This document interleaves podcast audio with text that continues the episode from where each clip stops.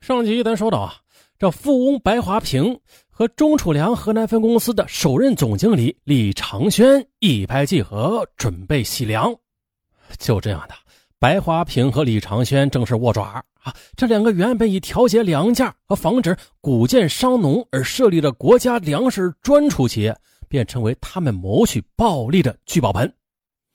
而白华平的三个心腹哦，都被李长轩安插在钟楚良河南分公司的下属企业后，也纷纷的发挥着作用。白华平的心眼啊很细，连粮库的基层建设都被他看到眼里了。曾经任职登封市粮食局局长多年的王国顺。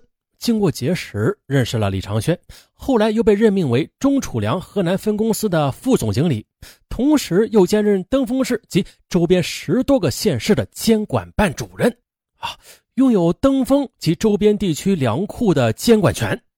白华平又获悉了，这王国顺要对其管辖的粮库进行修缮，于是呢，通过王国顺将粮库的建设工程揽到手中，又劫取了巨额财富。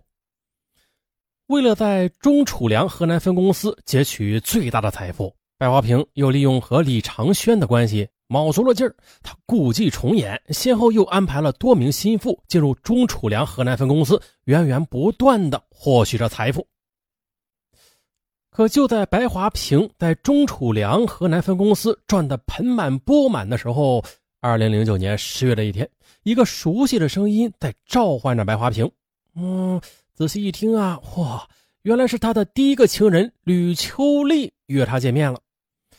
他的第一个情人吕秋丽帮白华平赚了不少钱之后啊，也利用积累下来的财富和经验，开了一家自己的公司，并且在粮食系统分包业务。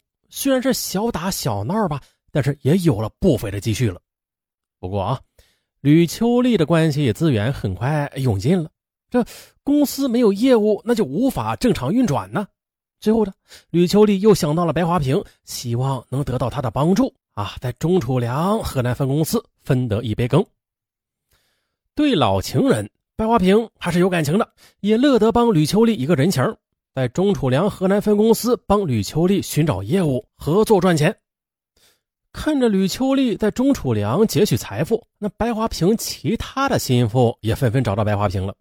啊，说白了就是其他的情人啊，也纷纷找到了白华平，希望也能像吕秋丽一样两边来赚钱。那段时间啊，这白华平身边是围绕着不少女人，挥之不散。在这种醉生梦死的生活中，白华平他有点飘飘然了。他觉得自己哎真的是当了皇帝，所以为所欲为。经常呀，他会让两个情妇在床上同时服侍他。偶尔的，他还会带着情人到山上打野战。然而啊，就是白华平的这种放纵，哎，最终葬送了他。这事儿啊是这样的：二零一一年三月六日晚，白华平带着吕秋丽和另外一个叫宫崎新的情妇来到郊区的森林公园约会。晚上十点左右，喝了点红酒的白华平兴致高昂啊，当即呢和吕秋丽、宫崎新在他的宝马越野车里玩起了车震。哪知道啊，他们被四个劫匪给盯上了。原来呢，这四个劫匪在看到有钱人喜欢到山上玩车震的报道之后，便萌生出了抢劫这些野鸳鸯的想法。这些人一般都是偷情啊，不敢报案，因此四个劫匪干了两个星期，每天你别说，还都收获颇丰，并且呢安然无恙。也就是这天晚上，他们早就瞄上了白花瓶的宝马车了。如今呢，见宝马车剧烈的晃动起来，嘿，劫匪知道啊时候到了，立即的上前将车围住，并且威胁赤身裸体的白华平拿出十万元，嗯，美其名曰消灾。可是白华平看到这劫匪是毛头小子，他根本就没有把他们放在眼里。见白华平不肯就范啊，一个劫匪气急败坏，便朝着白华平的肚子上嗯划了一刀。劫匪他本来是想吓唬一下白花瓶的，可哪知道啊，这晚上黑灯瞎火的，下刀没有轻重，竟然把水果刀一呃插进了白花瓶的肚皮里，哇！顿时那是鲜血直流。突发状况把劫匪吓住了，他们害怕惹出命案，落荒而逃了。而吕立秋和宫崎新也不知所措，只好报警，并且打了幺二零急救电话。白华平被送进医院抢救之后，脱离了生命危险。然而呢，警方在对案发现场进行勘查时，却发现了疑点重重。原来呢，警方在白华平遗留在宝马车上随身携带的公文包里，发现了大笔现金和资金往来的账本，里边涉及到一些高级官员。这下警方意识到问题严重了啊！立即将资料封存，并且对白华平进行秘密调查。此时的白华平，他万万也没有想到啊，因为疏忽啊，给自己带来了灭顶之灾。三天之后呢，警方对白华平进行了审讯，并且采用心理战术。他们告诉白华平说，之前已经审讯了吕秋丽和宫崎新啊，他们把什么都交代了，让白华平老老实实的交代自己的问题以及账本上涉及的官员的问题，否则将严惩。哎呀，白华平哪见过这种阵势啊？见大势已去，只好和盘托出了，由此便引爆了河南粮食系统的腐败窝案。其实啊，早在白华平案发之前呢，就已经有人向纪委举报河南省粮食局局长曹普生和中储粮河南分公司总经理李长轩的贪污腐败问题。啊，在河南省粮食局啊，甚至出现了十名员工联名写信状告曹普生的情况。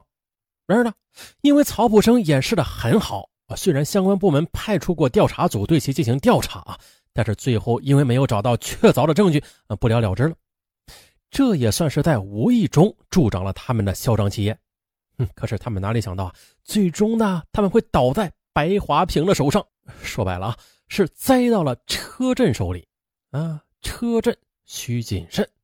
这下，纪委根据警方从白华平身上审讯出来的材料，对曹普生和李长轩展开了详细调查。啊，隐藏在河南粮食系统的两个大蛀虫，很快的被揪了出来。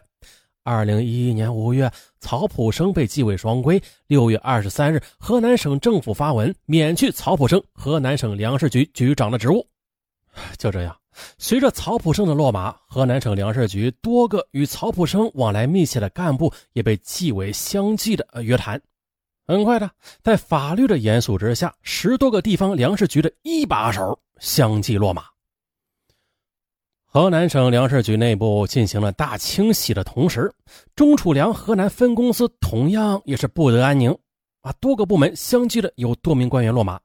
二零一一年十二月九日上午，中储粮河南分公司的总经理李长轩被纪委实施双规了。与此同时，白华平安插在相关部门的心腹嘛，也被一一清退。这天下粮仓暂时恢复了平静。啊，这场啊突然而至的反腐浪潮，不仅让河南粮食系统内部存在多年的贪腐现象暴露无遗，也更引起了业内人士对河南天下粮仓安全的反思。国务院发展研究中心农村经济研究部副部长谢阳，中国人民大学农业与农业发展学院的副院长郑丰田等专家表示，要解决河南粮食领域的腐败问题。关键点还在于改革粮食体制，改变一个系统或者部门独家专办粮食储备的局面。也正是因为权力过于集中，这才让曹普生和李长轩在当地啊为所欲为，让白华平找到空子啊，把天下粮仓搅的是乱七八糟、满目疮痍。接下来是官方消息。据河南省鹤壁市中级人民法院十三日消息称，中国储备粮管理总公司河南公司原董事长李长轩受贿巨额财产来源不明一案日前审结，法院依法以受贿罪判处无期徒刑，啊，以巨额财产来源不明罪判处有期徒刑五年，数罪并罚，决定执行无期徒刑，并且没收个人全部财产。法院审理查明。李长轩于二零零二年至二零一一年先后担任中储粮郑州分公司的总经理、中储粮河南分公司的总经理、中储粮河南公司董事长。任职期间，他利用职务便利，先后受贿人民币一千四百零七点九万元、四点五万美元，另有人民币八百九十三点六万余元，不能说明来源。一审宣判后，被告人李长轩当庭表示服判不上诉。目前判决已经生效。在李长轩被查之前，同为粮食系统的原河南省粮食局局长曹普生，于二零一一年六月十三日也被免去职务。据资料显示的，从二零一一年二月起，河南省粮食系统十几名官员相继落马，包括原河南省粮食局的局长，还有局长助理、局军粮供应中心两任主任、局粮油贸易公司董事长、局金地集团总经理、省粮油饲料产品质量监督站的站长、局基建外经处处长等十五人。至此呢一帮硕鼠终于为自己的贪婪而付出了。沉重的代价。嗯，好了，本案到此结束。在节目的最后，上文再给另外一个专辑打一个广告。大家搜索“听上文说大案”，就会惊喜的发现，哎呦，上文还有一个大案专辑啊！对，搜“听上文说大案”，就会发现上文的《大案纪实二》。